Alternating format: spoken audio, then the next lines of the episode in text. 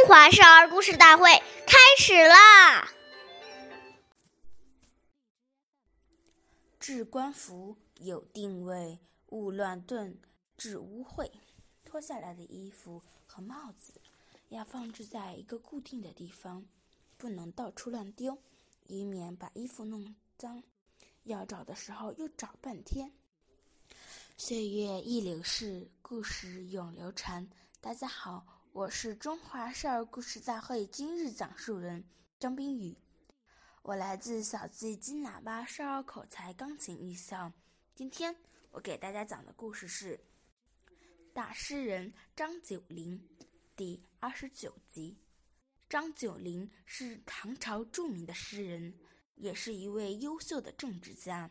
张九龄容貌清秀，平时总是衣帽整洁，走在路上总显得风度潇洒、与众不同，总能赢得路人的目光，并且每当朝廷重要的庭会时，在众人中间，他也是很显眼的，连皇帝对他的举止都赞叹不已。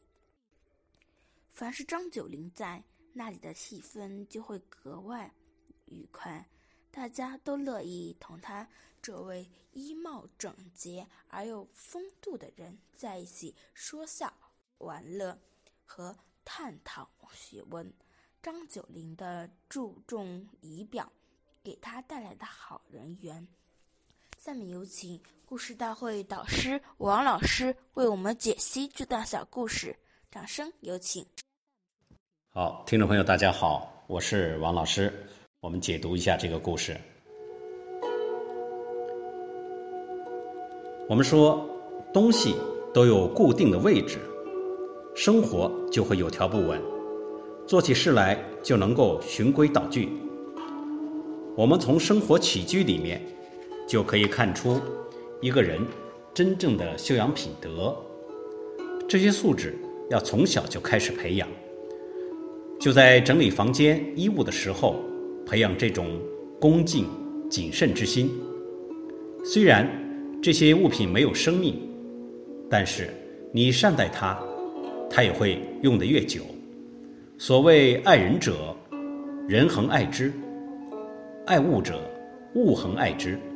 所以，我们希望这一生能成功，现在就要把这些根基打好，大处着眼。小处着手，养成良好的生活习惯，是成功的一半。好，感谢您的收听，我们下期节目再会。我是王老师。想参与讲故事的同学，请关注我们的微信号“微库全拼八六六九幺二五九”。